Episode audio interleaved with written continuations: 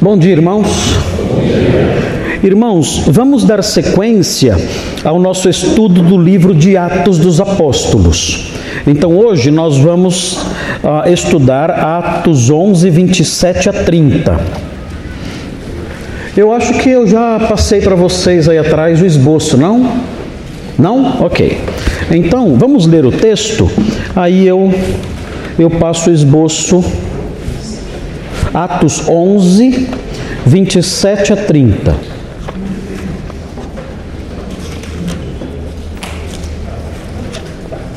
E assim nós vamos caminhando no livro de Atos. Essa é a parte final do capítulo 11. Já é o último parágrafo do capítulo 11. Então fala assim, Atos 11, 27 a 30. Naqueles dias desceram alguns profetas de Jerusalém para Antioquia. E apresentando-se um deles, chamado Ágabo, dava a entender pelo Espírito que estava para vir grande fome por todo o mundo, a qual sobreveio nos dias de Cláudio. Os discípulos, cada um conforme as suas posses, resolveram enviar socorro aos irmãos que moravam na Judéia. O que eles com efeito fizeram, enviando aos presbíteros por intermédio de Barnabé e de Saulo. Então aqui termina o capítulo 11, com essa passagem aqui, e nós vamos estudar então esse trecho hoje, versículos 27 a 30, não vai terminar hoje, claro, mas nós vamos então é, dividir o texto em três partes e caminhar sobre essas três partes para facilitar a nossa análise do texto.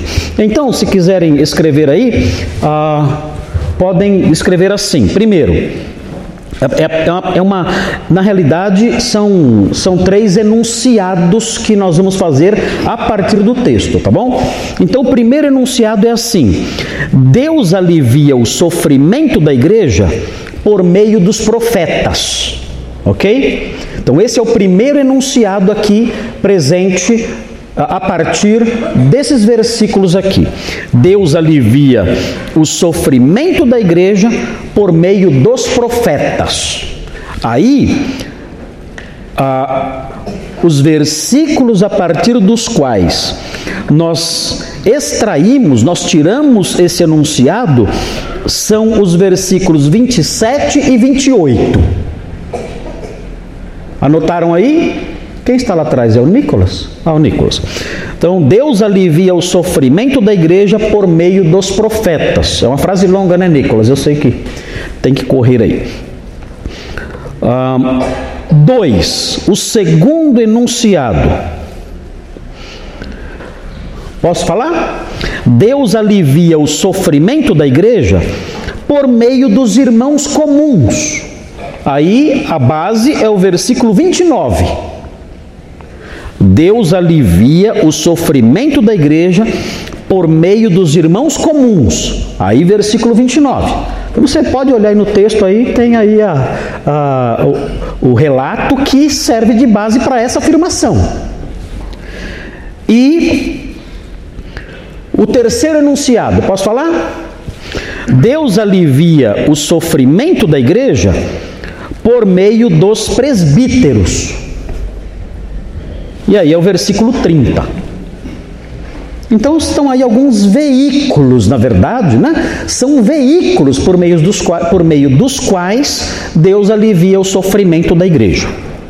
Ok? Deu certo aí? Ok, ah, tá bonitinho aí. Deus alivia o sofrimento da igreja por meio dos profetas, por meio dos irmãos comuns e por meio dos presbíteros. É o que nós aprendemos nesse texto aqui. Então nós vamos olhar para esse texto com mais cuidado para observar o modo como isso acontece. Então vejam aí, ah, o texto fala assim: naqueles dias, ah, é, assim, talvez isso aqui seja por volta do ano 40 e 42, 43, 44, mais ou menos por essa época aí, ah, que ah, essa, essa, esse episódio é, vai acontecer. Lucas Lucas escreveu o livro de Atos mais ou menos 20 anos depois. Ok? Então, ah, esses episódios que ele está narrando são episódios que estão lá atrás, já aconteceram da perspectiva deles. Então ele fala assim: desceram alguns profetas, o texto vai dizer aí que esses, é, esses profetas, um deles chamado Ágabo, profetizou uma fome, uma fome que sobreveio nos dias de Cláudio. Se esse, se esse episódio aconteceu no ano 44, então essa fome aconteceu por essa época aqui mesmo. Porque o imperador Cláudio, ele reinou do ano 41 ao ano 54. Então, a, o profeta Ágabo enunciou a profecia e talvez não tenha demorado muito tempo para a profecia ter se cumprido, porque o texto fala que a fome sobreveio na época do imperador Cláudio. E Cláudio começou a reinar em 41. E esse episódio aqui acontece por volta do ano 44.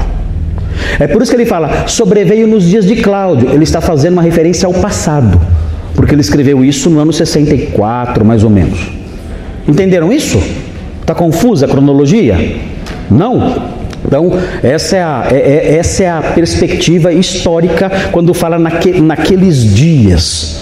Então, naqueles dias, ano 44 mais ou menos, o profeta Ágabo disse: Olha, vai vir uma grande fome sobre o mundo. Aí Lucas, no ano 64, 20 anos depois, fala: Olha, essa fome veio mesmo nos dias de Cláudio. Cláudio reinou de 41 a 54. Tá bom? Então é isso. Então veja aí: desceram alguns profetas. É aqui que é importante destacar essa figura aí, a figura dos profetas.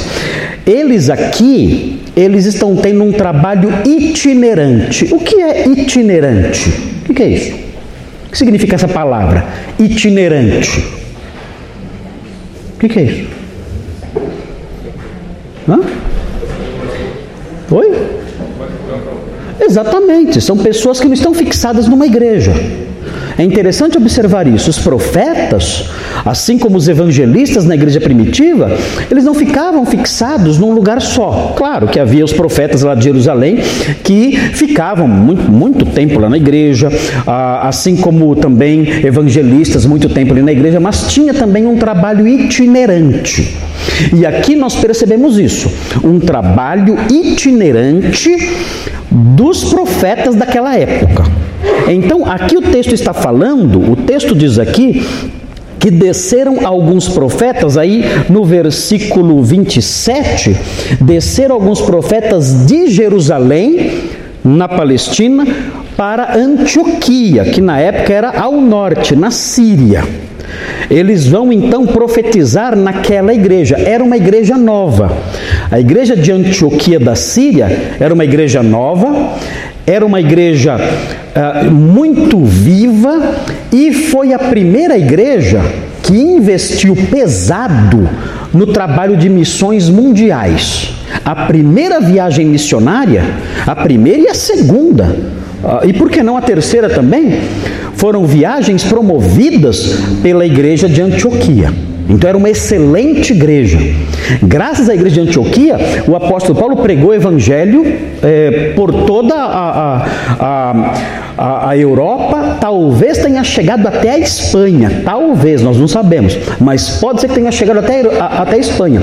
Partindo ali da Síria, ele pregou na Turquia, pregou na Grécia, pregou na Itália e pode ter chegado até a Espanha. Então era uma igreja muito viva, uma igreja muito dinâmica. Deus usou essa igreja predominantemente gentílica ou gentia para anunciar evangelho ao mundo todo. Ah, Claro que mais tarde, né, essa igreja foi se enfraquecendo. A gente sabe, por exemplo, que no século no século século III apareceu um pastor nessa igreja que deu muito problema. O nome dele era Paulo de Samosata. Era um, era um pastor problemático, esse Paulo de Samosata. Ele, ele começou a ensinar que, que que na verdade ele dizia que, que Cristo não era divino. Esse, esse Paulo de Samósata, ele era testemunha de Jeová. É, estou falando. Ele era testemunha de Jeová. Ele, ele falava que, na verdade, Cristo foi, Cristo foi revestido de um poder especial. Mas ele não era Deus. Porque Deus só tem um. Você falar que Cristo é Deus, é ter dois. Aí ele acusa as pessoas, acusaria as pessoas de diteísmo, crer em dois deuses. Então ele dizia: não, isso aí não existe.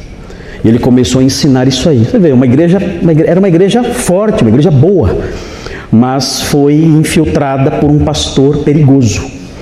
E essa igreja, é, o, o pastor foi excomungado. O pastor foi excomungado, foi expulso tudo mais, porque ele cria nessas coisas aí. Era, o chamado na época, o nome dado na época a isso era monarquianismo. Monarquianismo de mono, mono é um. E a, a, a arquia seria poder, né? daí que vem monarquia, essas coisas. Então, monarquianismo é um só poderoso, um só soberano. Então ele dizia: a trindade é mentira. Existe um só soberano, é Deus. Então Cristo não pode ser Deus. E aí então acusava a igreja normal de ser, de ser triteísta ou, ou diteísta, e então trouxe essa confusão toda. Paulo de Samósata. Mas ele foi expulso, graças a Deus, foi expulso. Mas testemunho de Jeová isso faz tempo. Faz tempo, muito tempo. É, ensina essas bobagens por aí. Muito bem, então, mas essa igreja nessa época tinha toda uma vitalidade. E o Espírito Santo orientou esses, esses profetas, e esses profetas foram até Antioquia.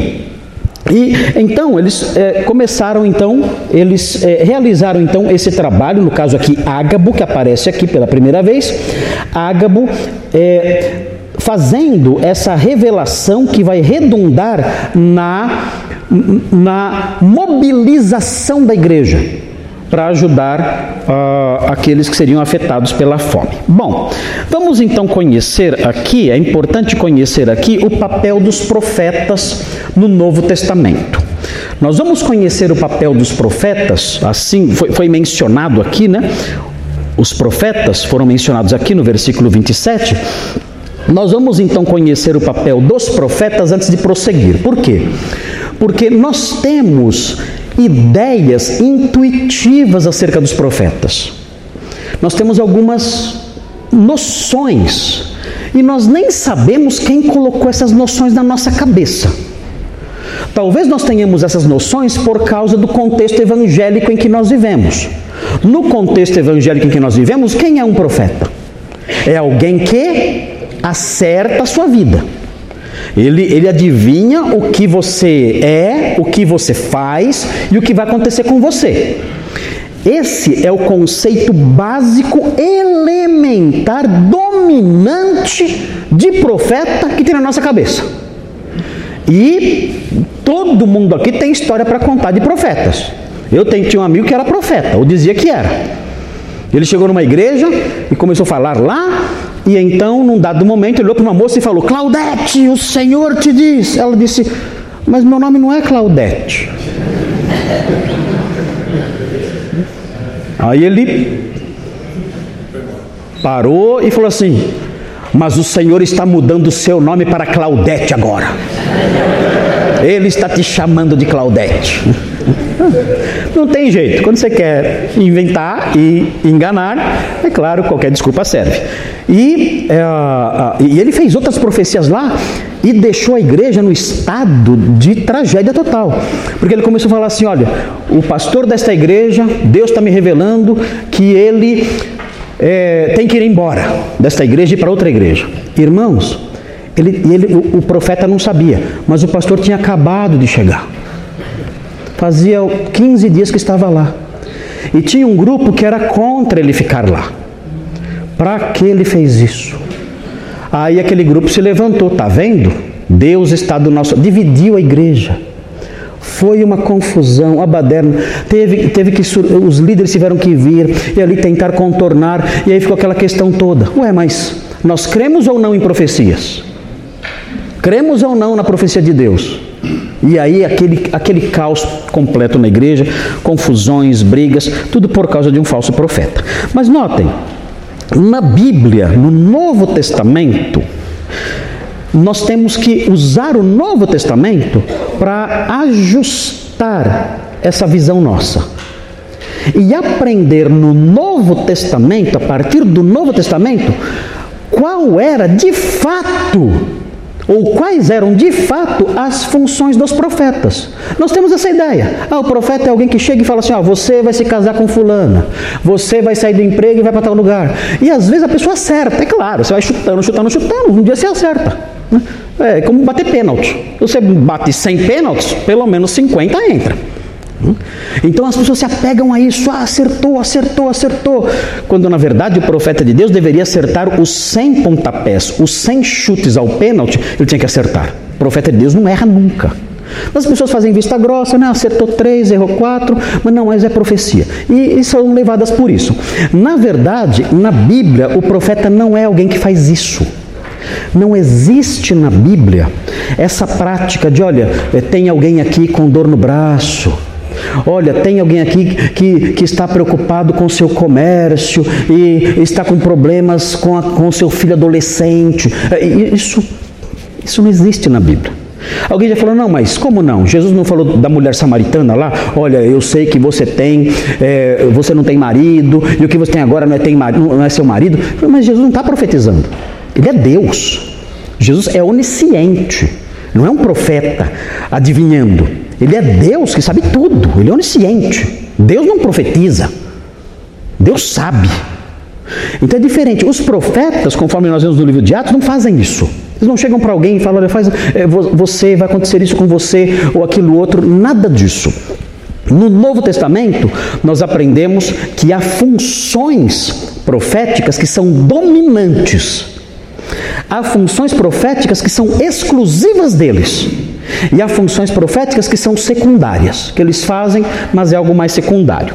Então, ah, veja, eles eram muito importantes. Como é que eu sei que eles eram muito importantes? Pelo texto de 1 Coríntios 12, 28. Olha o texto, 1 Coríntios 12, 28, e veja porque eles eram muito importantes. Muito, muito, muito importantes. 1 Coríntios 12, 28 você consegue detectar por quê? Facinho. Quer ver? Vou mostrar para vocês aí. 1 Coríntios 12, 28. Olha só.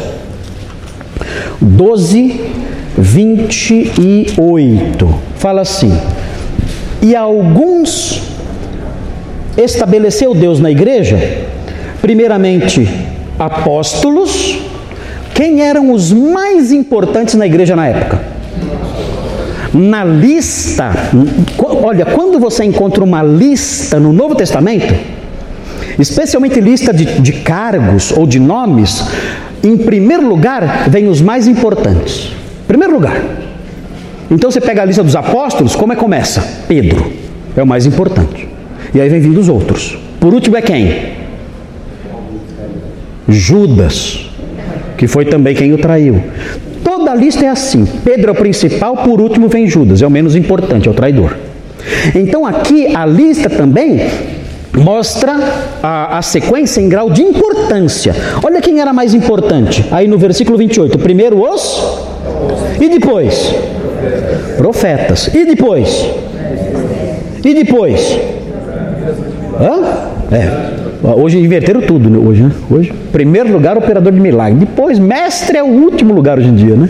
Mas na igreja primitiva era assim: apóstolos, profetas e mestres eram os três principais. Então os apóstolos tinham grande importância, ou melhor, os profetas tinham grande importância naquela época. Agora vejam bem.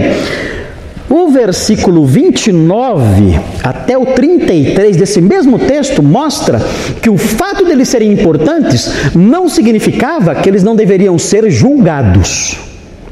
Você, as pessoas sabiam, os profetas são muito importantes, estão em segundo lugar depois dos apóstolos, mas o que eles falarem tem que ser avaliado e julgado. Veja aí versículo 29, preste atenção aí, veja o que diz aí. 1 aos Coríntios 14, é, desculpem, 14, 29. Veja aí. 29, falei 12, é o, é o 14. 29, fala assim: tratando-se de profetas, falem apenas dois ou três, e os outros julguem. Então, enquanto o profeta estava falando, o que a igreja fazia? De olho ali. O que, que esse homem está falando? Eles julgavam o quê?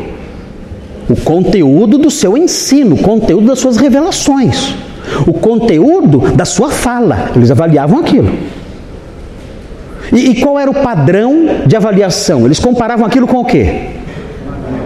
Com a palavra já revelada com a palavra de Deus já dada por intermédio dos apóstolos, do Antigo Testamento, que era a Bíblia que eles tinham. Então eles comparavam aquilo tudo com o que eles sabiam que era realmente palavra de Deus. Veja aí na sequência. Ah, se porém vier revelação a outrem, que esteja assentado, cale-se o primeiro, porque todos podereis profetizar, um após outro, para todos aprenderem e serem consolados. Os espíritos dos profetas estão sujeitos aos próprios profetas, ou seja, eles não, não entram, não entravam em estado de transe. Eles ficavam fora de si e sem controle começavam a falar. Não, eles tinham pleno domínio sobre as suas capacidades mentais. Então, se vinha a revelação para outro, eles tinham que parar de falar, e paravam. Não era uma coisa tipo, ah, eu estou possuído pelo Espírito, eu não consigo parar. Não, não existia isso. Havia pleno controle de si mesmos. O texto fala, o espírito dos profetas ah, está sujeito aos próprios profetas. E 33, porque Deus não é de confusão e sim de paz, como em todas as igrejas dos santos.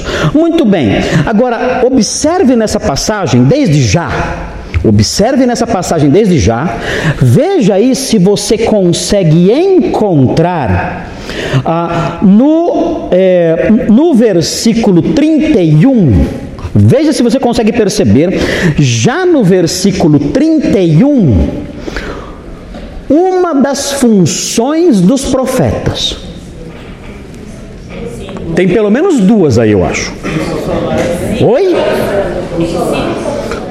O que é? Repete, Cris. Ensino e consolo. Esse texto já está dando uma dica do que os profetas faziam, qual era a atividade mais presente deles no Novo Testamento. Se vocês olharem a atuação dos profetas do Novo Testamento, vocês sabem quais são as atividades que eles mais realizam? Não é adivinhar o futuro. Não, não. Não é saber o que, o que aconteceu na sua vida, acertar o que aconteceu na sua vida, ou adivinhar o que vai acontecer depois. Não, não. É interessante observar os profetas do Novo Testamento, a atividade que eles mais realizam, os textos que falam deles, realçam muito mais as atividades de ensinar e consolar. É impressionante isso. Ah, é? Profeta fazia isso? É, essa era a função mais frequente dos profetas? Exatamente. Procure todos os textos sobre profetas no Novo Testamento. O que eles mais faziam, de acordo com os textos, as referências mais frequentes ao trabalho deles dizem respeito ao ensino e à exortação. Consolo é o quê? Consolo não é só você chegar e ficar, olha, é, você está triste, deixa eu te animar. Não é isso. Consolo envolve admoestação, envolve exortação, envolve, envolve o próprio fato de ensinar, envolve correção. Os profetas eram verdadeiros mestres, eram verdadeiros conselheiros. Era sim a atividade dominante deles. Quer ver? Dá uma olhadinha aí no 14, veja também o versículo 3. 14, 3. Olha o que diz aí.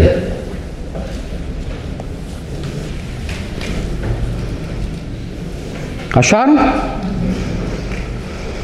O que os profetas fazem aí? Ah. Exatamente. Olha só que interessante. Mas o que profetiza fala aos homens. que significa isso?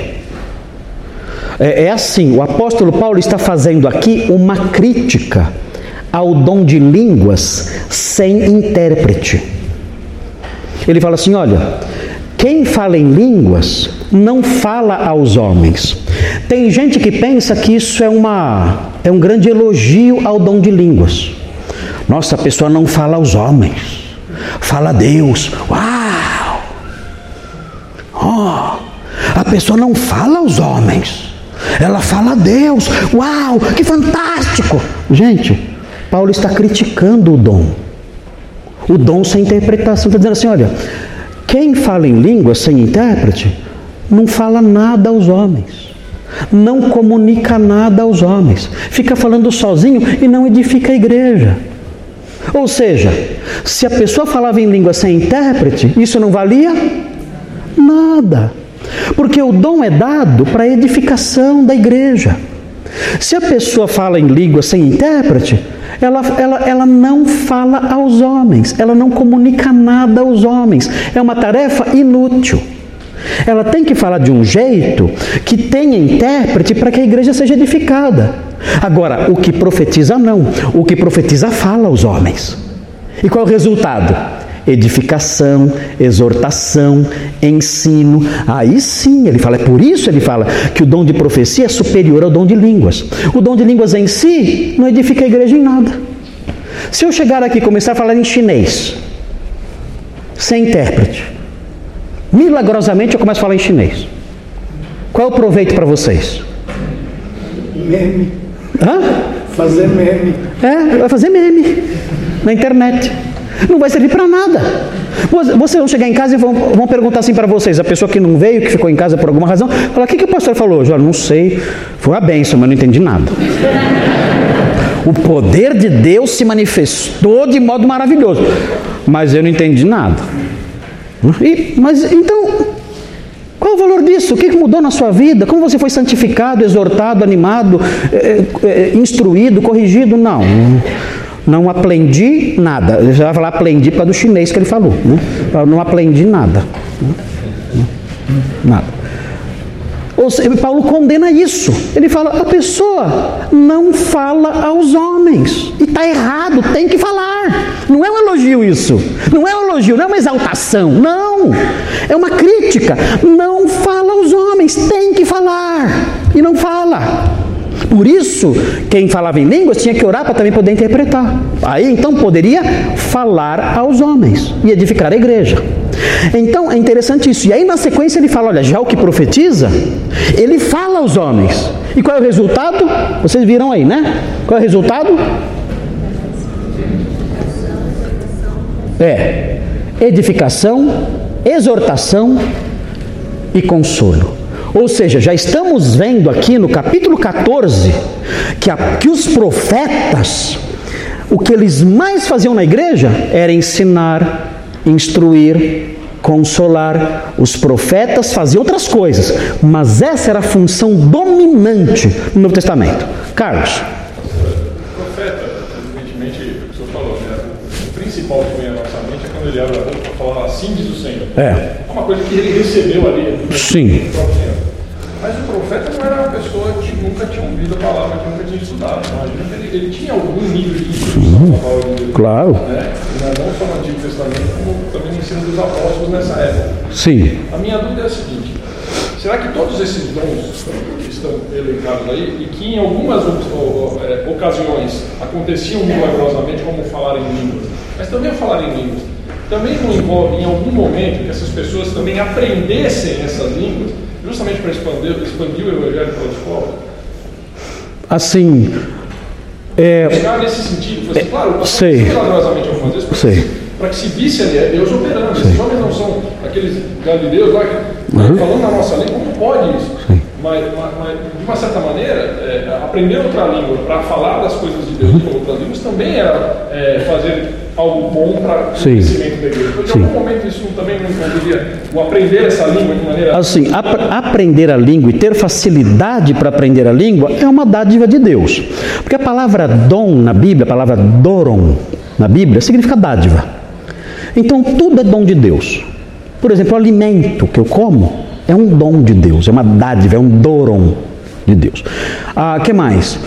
Ah, a fé que nós temos é um doron, é uma dádiva de Deus. Tudo é dom de Deus. Então, é, eu dizer assim, olha, eu tenho facilidade para aprender idiomas e eu aprendo muito bem, isso é uma dádiva, é um dom que Deus me deu. Então você pode falar isso, mas você não pode usar a expressão dom espiritual para isso. Porque um dos componentes do dom espiritual é, a, a, é a, esses dons espetaculares, é o aspecto sobrenatural. Então a pessoa que tem facilidade de aprender um idioma e de falar, você não pode dizer, ele tem o dom de línguas. Você não pode dizer isso, porque o dom de línguas, no conceito de dom de línguas, está a ideia da sobrenaturalidade. A pessoa, ela não aprendeu aquilo. Ela fala milagrosamente um outro idioma. Esse é o componente do conceito de dom espiritual, o dom espetacular. Então, alguém, por exemplo, pode ter muita habilidade em curar pessoas de modo natural, ele sabe é, como cuidar, como tratar. A Bíblia fala de dons de curar, não fala de um dom de curar, de dons de curar. Pode ser que alguém tenha uma habilidade dada por Deus para ajudar alguém doente. Mas isso, quando nós falamos sobre o dom de cura no sentido espetacular, no sentido sobrenatural, é alguém que realmente impunha as mãos sobre alguém e sobrenaturalmente, sem nenhuma explicação, curava a pessoa. Então é algo extraordinário. Então, eu posso dizer que aprender um idioma com facilidade é um dom de Deus, mas não no sentido técnico da palavra. No sentido técnico, o dom espiritual, o dom ali espetacular, tem que ter o componente sobrenatural. Essa lista de? Exato, é, essa, é isso aí. Tá? Talvez também, quando a pessoa falasse em língua sobrenaturalmente, não seja algo que ela tivesse aprendido, porque eu posso falar chinês agora sobrenaturalmente e amanhã não falar mais. Exatamente. Aquilo que eu aprendi, é, fica. Não vou esquecer. Aquilo fica. A pessoa tinha, falava. Eu falar agora, daqui 10 minutos eu não falo mais. Eu não falo mais. Exatamente. Era algo totalmente de origem divina, sem uma explicação natural para isso. Bom, mas o assunto não é dom de língua, o assunto é profecia, né? Então notem, é, todo mundo gosta de falar de dom de línguas, né? mas é tudo bem, mas é profecia. Então, então, o que estamos vendo aqui? O que nós estamos vendo aqui é que as profecias no Novo Testamento, a manifestação mais presente, mais constante da atuação profética no Novo Testamento era no campo do ensino, da exortação e da edificação. Olha só, quer ver uma, uma outra pista disso? Está em Apocalipse 2,20. Apocalipse 2,20 tem uma pista disso aí também, indica isso também, só que é uma coisa, né, é um exemplo, é um exemplo que é, não é legal, mas pelo menos você vê o que o profeta fazia. Olha 2:20, Apocalipse 2:20. Apocalipse 2:20. Olha só o que acontecia na igreja de Tiatira. Eu vou ler aqui. Olha aí. Tenho, porém, contra ti o tolerares que essa mulher, Jezabel, que a si mesma se declara profetiza. Será que ela era profetisa mesmo? Não era nada, né? Ela falava, la profetisa sou eu. Ela falava, mas, mas, mas era fake, né? Era fake. Né? E veja, na sequência aqui, que a si mesma se declara profetiza, não somente ensine. Ou seja, nós temos uma pista aqui do que? De que os profetas faziam o quê? Ensinavam. Então, na cabeça dos crentes primitivos, um profeta ensinar era algo normal. Essa era uma das funções principais dos profetas: ensinar, corrigir, exortar, consolar. Essa era uma das funções principais. Agora, o que acontece aqui é que alguém, falsa profetisa, tomou esse lugar e estava lá ensinando e o pastor estava deixando. O texto fala que ele deixava ela fazer isso e mais, ela também praticava prostituição com os membros da igreja. Ela, ela era uma profetisa falsa que ensinava na igreja e se prostituía com os irmãos da igreja. Dá para imaginar isso? Vocês acham de uma igreja dessa? Tem igreja assim? Hoje em dia? Não tem mais, né? O homem evoluiu, foi. Nós melhoramos, né? Nós melhoramos bastante, né? Gente, irmãos, desculpem, assim, mas, mas há igrejas, há igrejas que são pocilgas. Vocês não têm noção. Há igrejas que são chiqueiros morais. É assustador. Igre... Eu conheci igrejas, pastor Thomas também conheceu. Trabalhamos, trabalhamos é, num seminário de uma igreja que, irmãos, mais tarde souberam que os pastores, os pastores tinham casos com travestis. Os pastores seduziam meninos, jovenzinhos, de 12, 13 anos, eles seduziam esses meninos. Os pastores. E, detalhe, estão lá até hoje. Até hoje, ministrando lá normal. Normal. Quem somos. A, qual, é, qual, é, qual é a, a, a explicação? Quem somos nós para julgar? Já pensou? Que nojo usam a palavra santa de Deus para perpetuar a podridão na igreja. Quem somos nós para julgar? Sabe quem nós somos para julgar? Somos o povo de Deus com a, com a Bíblia em punho. Nós temos o dever de julgar e condenar. Não com base em nossos insights, mas com base na revelação bíblica. Temos o dever de expulsar essa gente da igreja. Expulsar, é, esse é o termo usado pelo apóstolo Paulo. Expulsem essa gente porca da igreja porque eles vão corromper mais pessoas.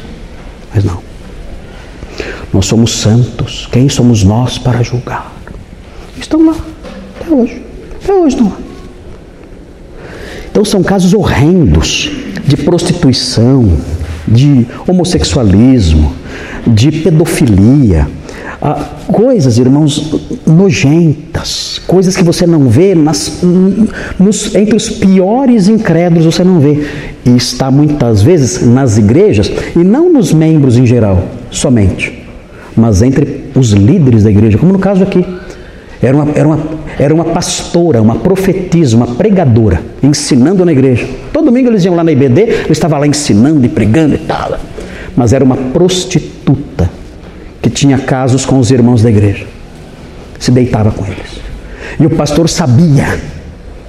E ele tolerava aquilo. A igreja sabia e tolerava aquilo. E Jesus falou assim: Olha, eu tenho contra ti que você tolera essa gente imunda aí no meio de vocês. E, e essa palavra de Jesus vai ser ouvida por muitos líderes no futuro. Olha, eu tenho contra ti que você tolerou no seu meio essa gente imunda, suja, destruindo meu povo. Você tolerou. Você tinha autoridade, condições de tomar medidas contra isso. E você não tomou. Você tolerou, deixou para lá. Com, com o versículozinho lá do não julgueis. E a igreja apodreceu por sua culpa, porque você não fez nada. E o Senhor tem uma sentença contra esses líderes terrível, pesada. Mas enfim, o fato é que aprendemos nesse texto que os profetas faziam o quê? Ensinavam. Muito bem, vamos ver outro texto aí que mostra isso também. São vários. Veja aí o capítulo 15 de Atos. 15, 32. Atos 15, 32. Veja aí o que os profetas fazem. É muito legal esse texto aqui. Bem rapidinho, veja aí o que os profetas faziam. Atos 15, 32. Veja aí. Acharam aí? Dá uma olhadinha, dá uma olhadinha, veja aí. Quem são os profetas aqui? Quais os nomes, deles? Não é Judas Carioca, hein? Não é o Judas Carioca. É outro Judas, viu, Heron? Não é lá da sua terra, não. Então veja aí, Judas e Silas, o que, que eles eram? E o que eles fizeram? Ah, olha aí, eles consolaram os irmãos com muitos conselhos e os fortaleceram. Olha que legal! Qual é aqui a função precípua? A função principal dos profetas. Dois profetas, Judas e Silas, chegaram ali naqueles, na, naqueles irmãos de Antioquia e fizeram o que? Eles consolaram, exortaram, é, a, a, auxiliaram aqueles irmãos nas suas tristezas, nas suas preocupações, deram conselhos para eles. Olha que coisa linda isso! Trabalho dos profetas. Último texto que mostra isso. Efésios 4. Efésios 4. Veja aí, Efésios 4, versículos 11 em diante. Esse texto aqui a gente lê todo mês na nossa liderança. Todo mês nós nos reunimos e lemos esse texto antes de começar as nossas reuniões de liderança. Efésios 4, 11 e seguintes. Veja aí, para a gente nunca esquecer qual é o nosso papel, né? Então, nós sempre que nos reunimos, pastores, diáconos, evangelistas, nós sentamos e antes de começar a reunião, nós oramos e lemos esse texto aqui. Isso é, é a nossa missa já, né? é decorado já. Sentou, orou, leu o texto, aí segue para a pauta da reunião. Para não esquecer quais são, quais são as nossas funções principais. Então veja aí, fala assim: e ele mesmo concedeu uns para apóstolos, outros para profetas, outros para evangelistas e outros para pastores e mestres. Aqui, pastores e mestres, tem gente que fala que é uma função só, é o pastor mestre. Seria alguém que cuida do rebanho e ensina. Outros falam que não, falam que são duas funções diferentes: pastores e outra função, mestres. Parece que o certo mesmo, por causa de uma questão gramatical, é juntar os dois. Então aí teria aqui quatro funções: apóstolos, profetas, evangelistas e pastor-mestre. Seriam quatro funções. Agora veja bem aí, veja direitinho, agora na sequência, para que esse grupo serve. Para que esse grupo existe? Por que Deus colocou esse grupo na igreja? Veja aí, com vistas ao aperfeiçoamento dos santos. Olha só, para que esse grupo existe ou existia? para aperfeiçoar os santos. O que é aperfeiçoar? É preencher as lacunas, observar o que está faltando e completar.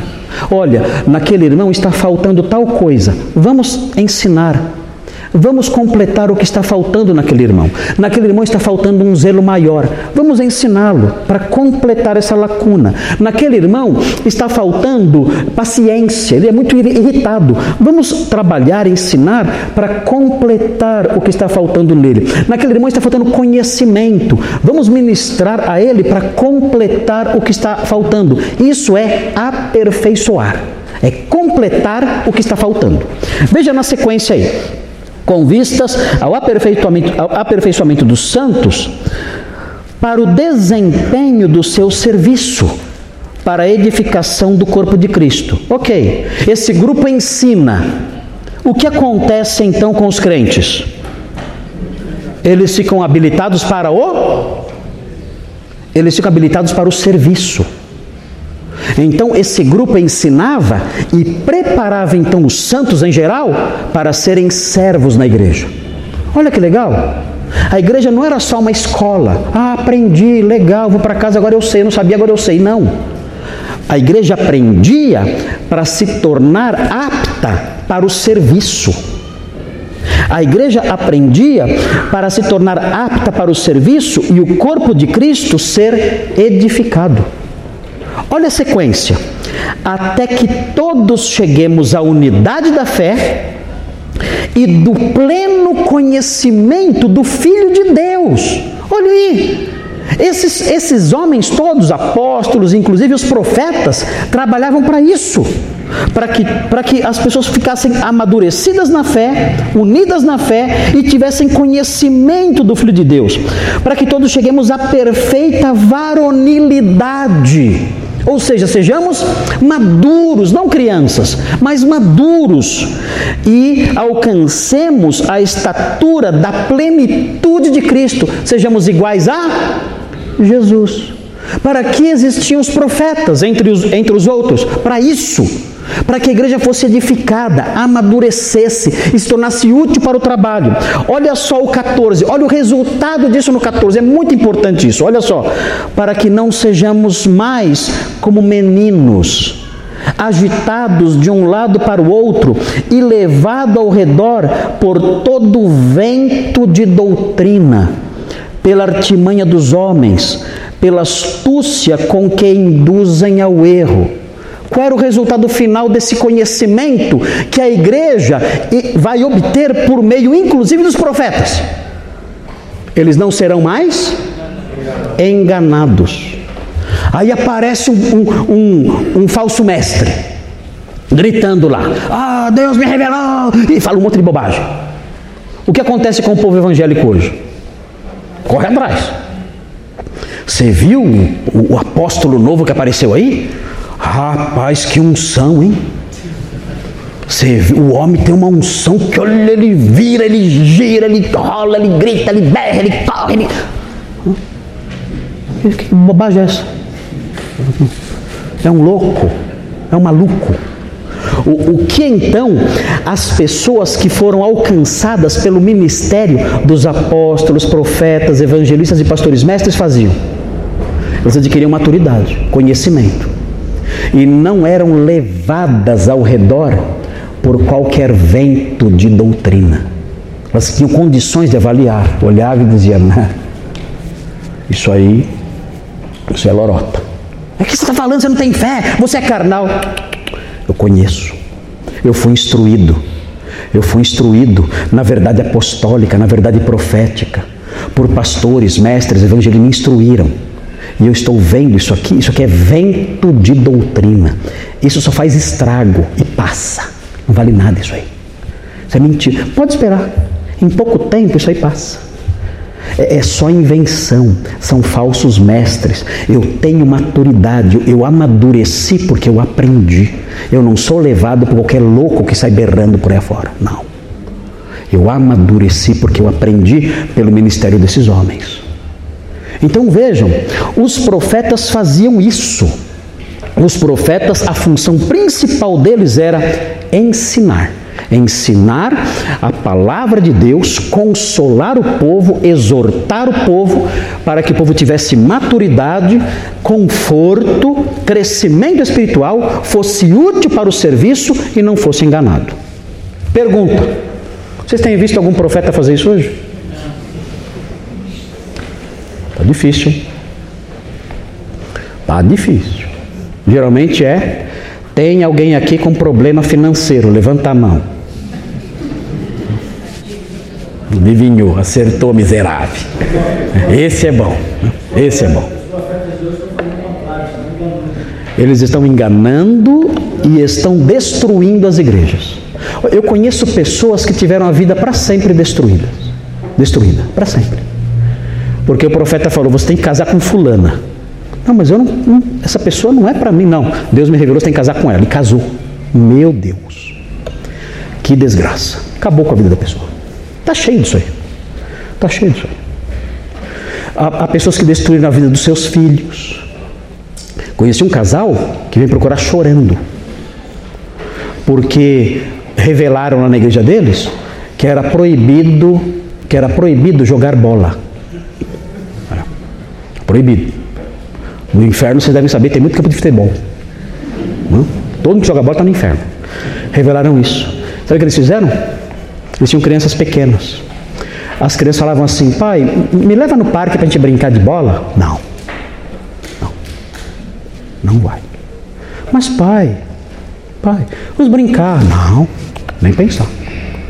Pai, veste uma bermuda, vamos passear? Não. O quê? Moleque possesso do demônio. Os anos se passaram. Os anos se passaram.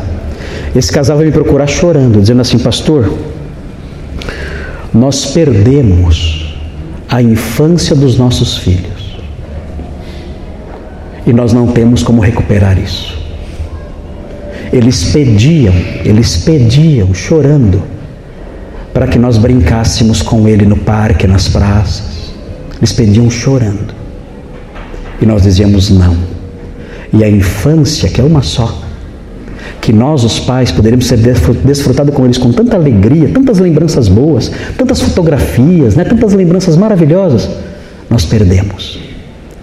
E hoje, eles são grandes e pior, nós não somente os perdemos na infância ali, a história deles, a, o envolvimento com eles numa fase tão maravilhosa, nós perdemos também esses, eh, os nossos filhos para o mundo, porque eles têm um ódio da igreja, eles não podem ver a igreja na frente, estão todos no mundo.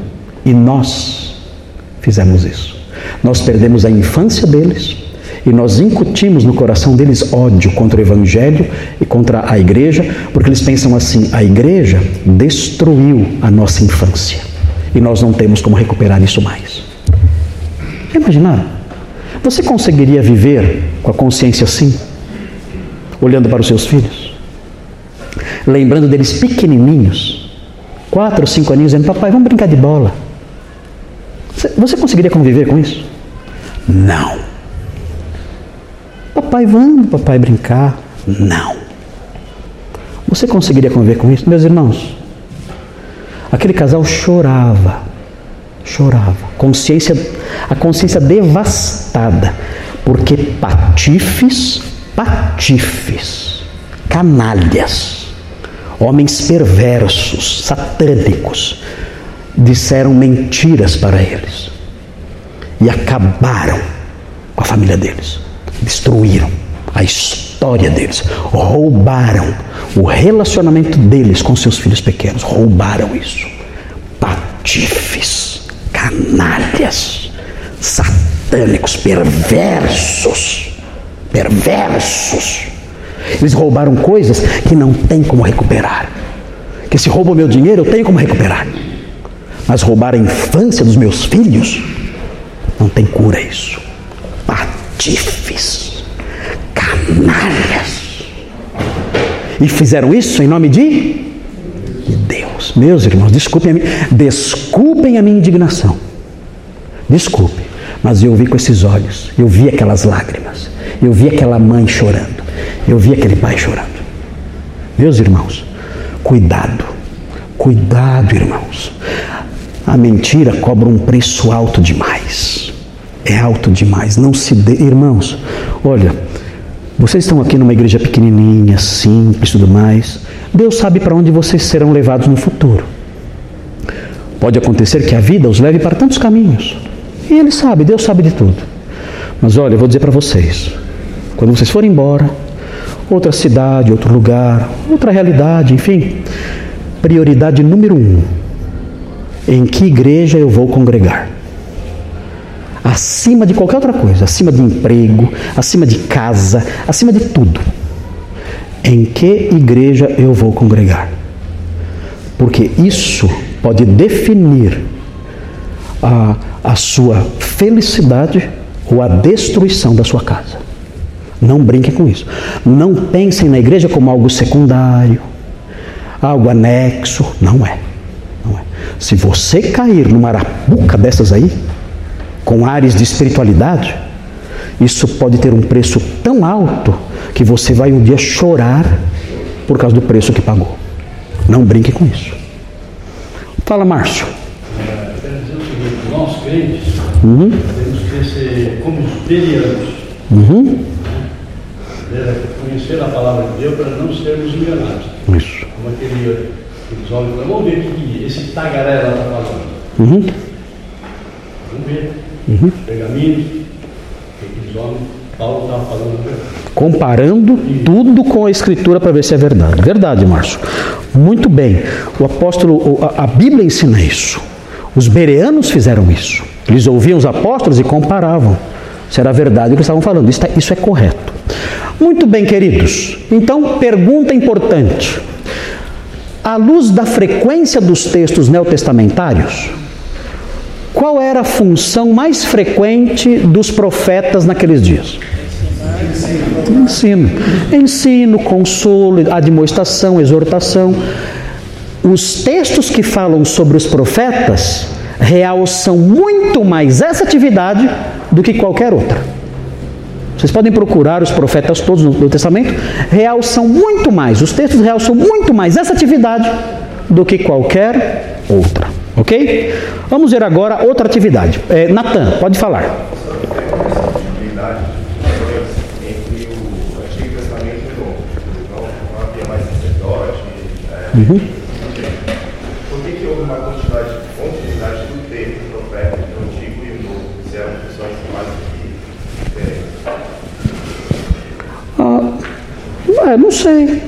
Porque o, o mesmo termo foi usado? Que eram coisas diferentes, o profeta do Antigo Testamento Aham.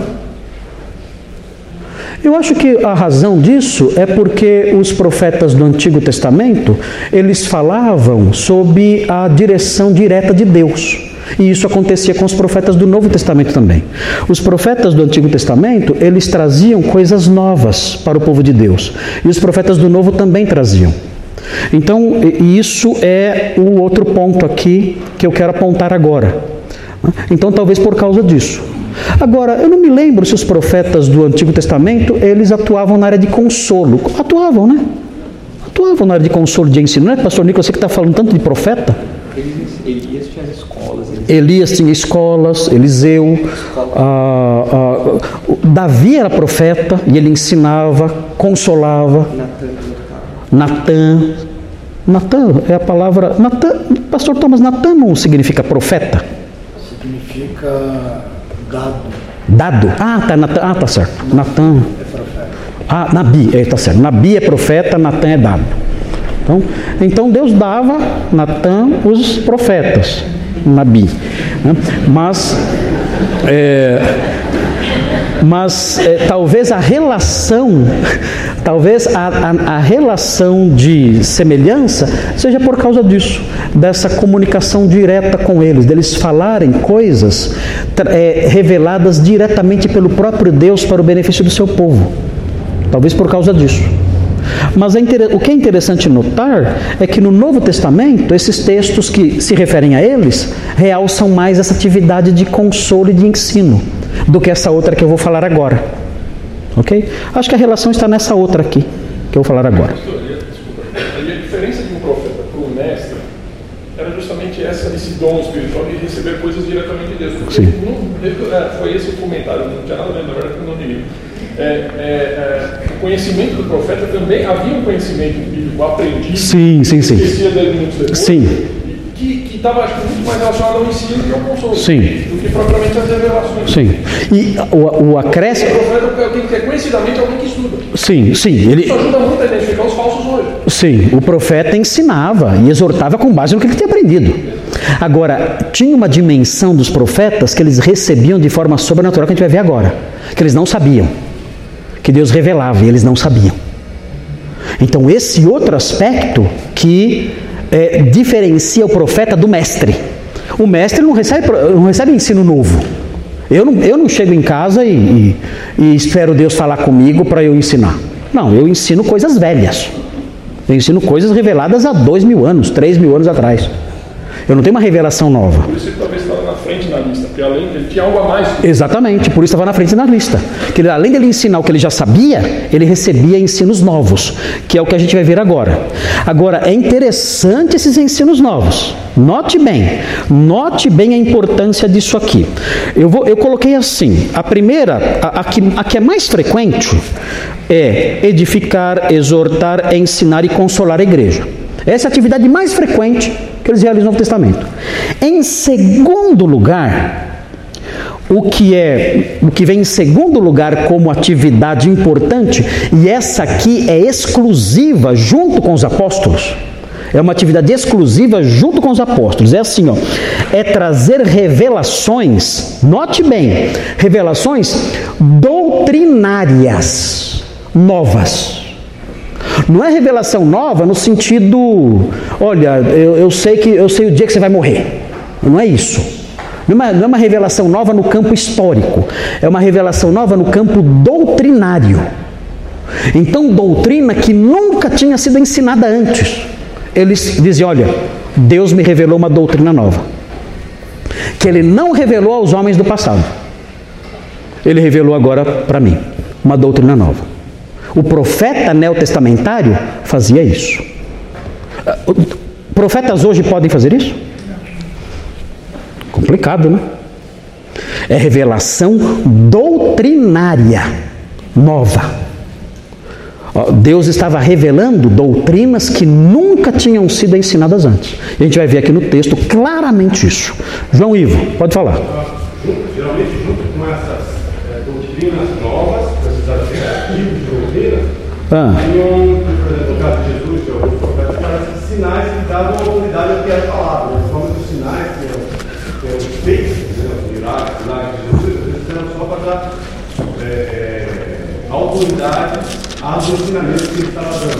Assim, aqui nesse texto que eu vou ler agora, não, não fala de sinais. Só fala que ele, só fala que ele revelou. Geralmente os sinais estão associados não tanto à doutrina nova, mas à, à pregação do evangelho recente. O evangelho dado recentemente era autenticado por, por, por, milagres e tudo mais. Isso aqui, que é dito agora aqui, não é acompanhado por sinais e milagres. É uma revelação sobrenatural de Deus no campo doutrinário e não fala nada de de sinais comprovando isso. Vamos ver aí, veja aí Efésios 2. Efésios 2, vamos ver, esses, vamos ver essa parte, aí nós encerramos, porque o nosso tempo já está passando. O que eu quero é ajustar o foco dos irmãos, quebrar da cabeça dos irmãos a ideia de que profeta é quem fica acertando o que vai acontecer. Quebrar isso da cabeça dos irmãos. Os irmãos têm que compor o quadro, o, o, o perfil do profeta neotestamentário com esses elementos que eu estou passando. Então o profeta era principalmente quem? Alguém que ensinava, consolava, exortava e corrigia. Primeiro lugar, ele fazia isso. Vamos ver agora, em segundo lugar, o que ele fazia. Ele trazia revelações doutrinárias novas. Veja então Efésios 2, 20. Olha o que diz aí. Efésios, eu estou no livro errado aqui. Efésios 2, 20 21 e 22. Olha só. Edificados sobre o fundamento dos apóstolos e profetas. Olha só. Aqui o texto está dizendo que a igreja é construída sobre bases específicas. Essas bases específicas são os ensinos de quem? dos apóstolos e profetas. Então, quando Deus começou a construir a igreja, qual é a primeira coisa que você faz numa construção? O alicerce. Então, a igreja é como se fosse um grande edifício, um grande templo. Então, Deus falou: Eu vou construir a minha igreja. Qual era a primeira obra que ele teria que realizar para construir esse edifício de pessoas, esse edifício chamado igreja.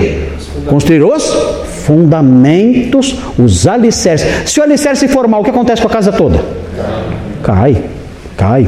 Eu sei de uma casa em Atibaia que construiu os alicerces sobre um riacho coberto de bambus e terra. É.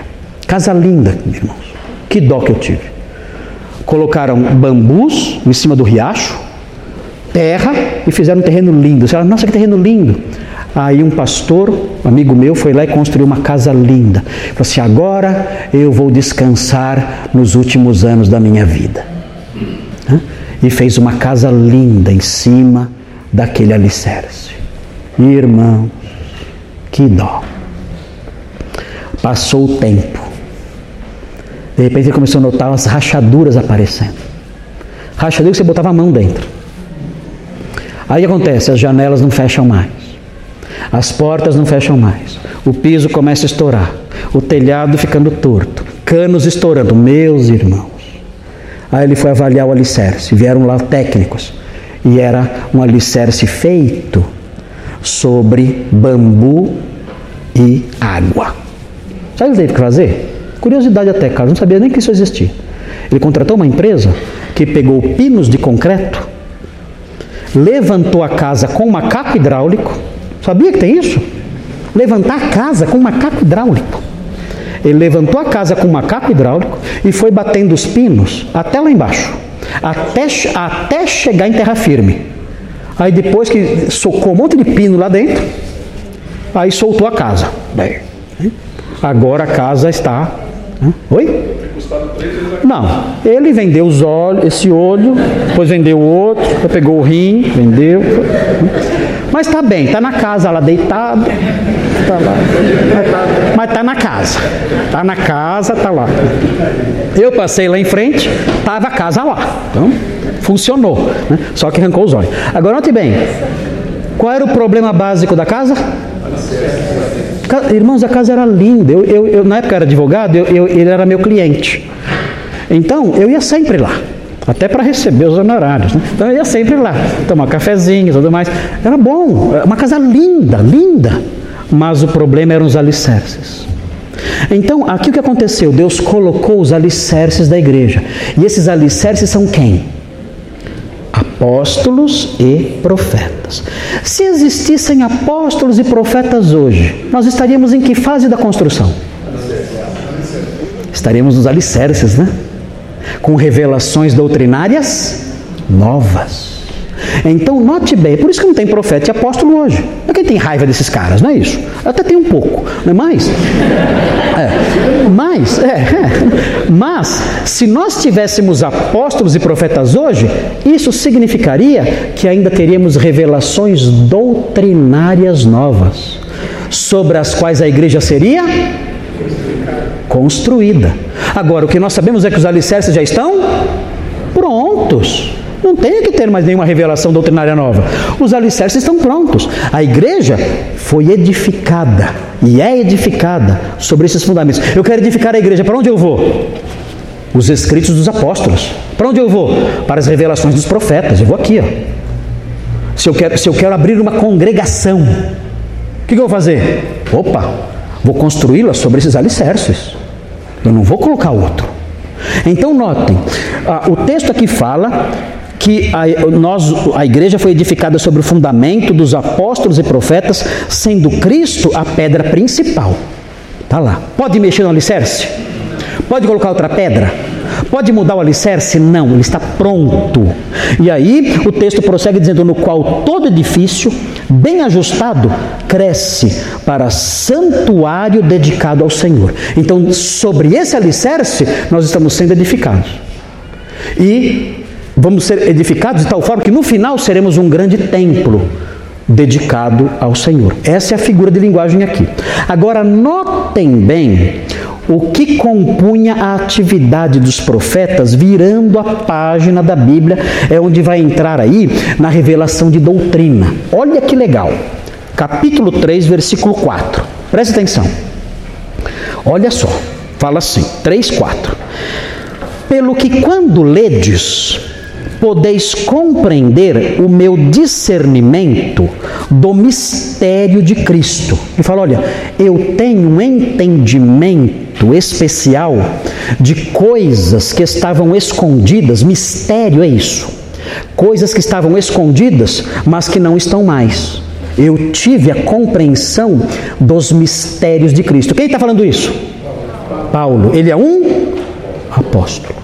Ele fala: Olha, eu tive uma compreensão do mistério de Cristo, de coisas acerca de Cristo que estavam escondidas e agora eu as entendi. Eu compreendo esses mistérios. Veja a sequência.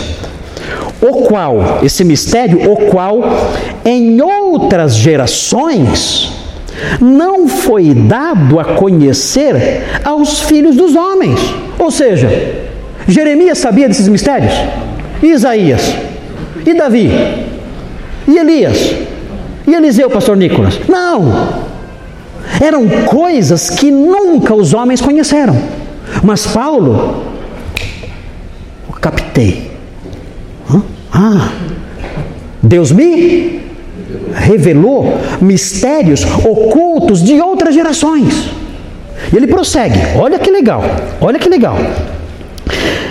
É, não foi dado a conhecer aos filhos dos homens, como agora foi revelado aos seus e quem recebeu essa revelação que no passado ninguém tinha recebido? Os apóstolos e e os mestres receberam?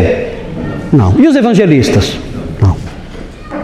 Esses homens receberam uma revelação doutrinária nova que nunca tinha sido dada para outras gerações.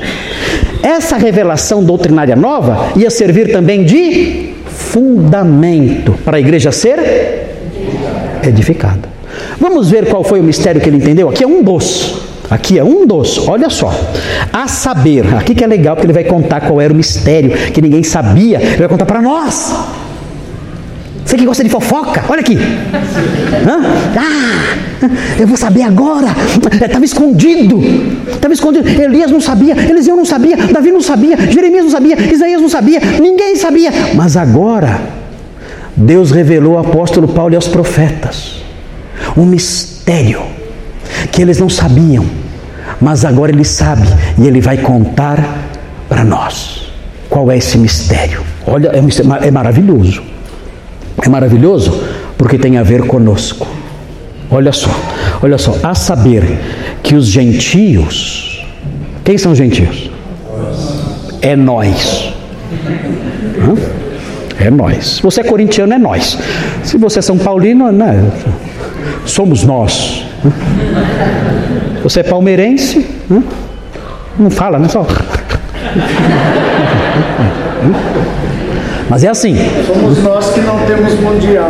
É, é. Somos nós. Então, olha só, os gentios, os gentios, os não judeus, os não judeus, isso aqui é uma novidade para você. Ah, você já sabia. Você sabia porque ele contou faz tempo. Olha só, mas ninguém sabia. Olha, os gentios são co-herdeiros. Herdeiro do quê? Da promessa que foi feita só para Israel. Havia uma promessa em Ezequiel 36, não é isso, pastor Thomas? Em Ezequiel 36, Jeremias também, né? Jeremias 31, pastor Thomas lembrou que agora. Havia uma promessa que era só para Israel, para Israel e para Judá ele recebeu uma revelação de um mistério.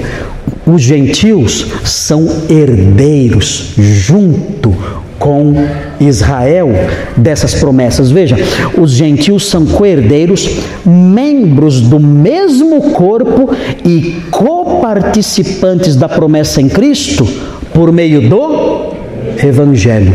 Deus prometeu na nova aliança perdão de pecados, lavagem espiritual, habitação do Espírito Santo para quem? Para Israel. Para Israel. Você olha, eu vai chegar o dia, ele falou, que eu vou fazer com vocês, Judá e Israel, uma nova aliança. E entre as várias coisas que eu vou fazer com vocês, uma, uma delas, algumas delas serão as seguintes: eu vou dar para vocês um novo coração, eu vou escrever as minhas leis no coração de vocês, vou transformar vocês eu vou perdoar os pecados de vocês, eu vou lavar vocês e eu vou dar o meu espírito para habitar em vocês. Promessas feitas a Israel. Ok. Paulo falou assim, gente, Deus me revelou uma coisa, vocês não vão acreditar. O que? Um mistério. Ele revelou para mim um mistério que nenhum outro homem do passado jamais soube. E ele revelou para mim e para os profetas. Ele revelou, vocês, vocês não vão acreditar. Vocês não vão acreditar.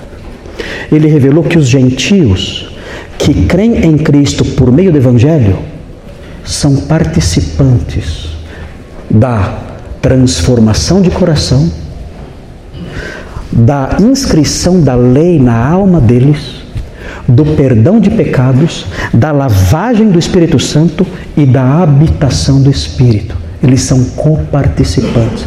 Isso ninguém nunca imaginou. E Deus revelou para mim e para os profetas. O que vocês acham? Doutrina importante ou meio fraca? Me, meus irmãos, é a base da, da igreja. Por que estamos aqui? Por que está aqui hoje? Porque você creu em Cristo. O que aconteceu quando você creu em Cristo no do Evangelho? Você foi transformado, seu coração foi, virou uma tábua em que Deus escreveu a lei, a lei, a justiça que é na lei. Você foi lavado, você foi perdoado o Espírito Santo foi habitar em você. Tudo isso aconteceu com você.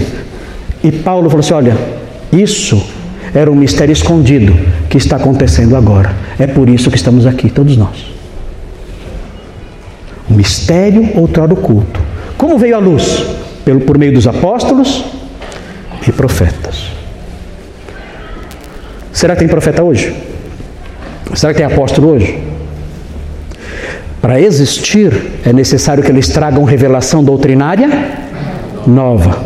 E isso sabemos que não existe mais. O alicerce já está pronto. Muito bem. Pergunta para encerrar, Pastor Nicolas. Você vai que você vai fazer aniversário antes? Ok, então espere um pouco. Pergunta.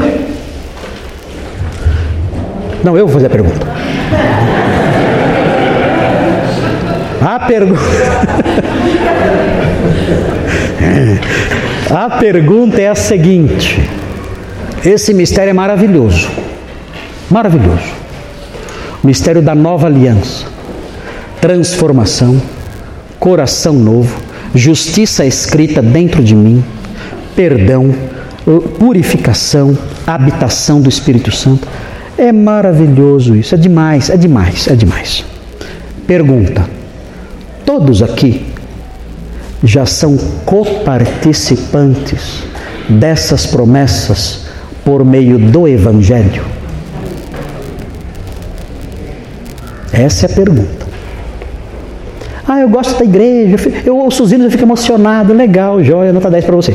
Mas a pergunta é: você já é coparticipante da promessa por meio do Evangelho?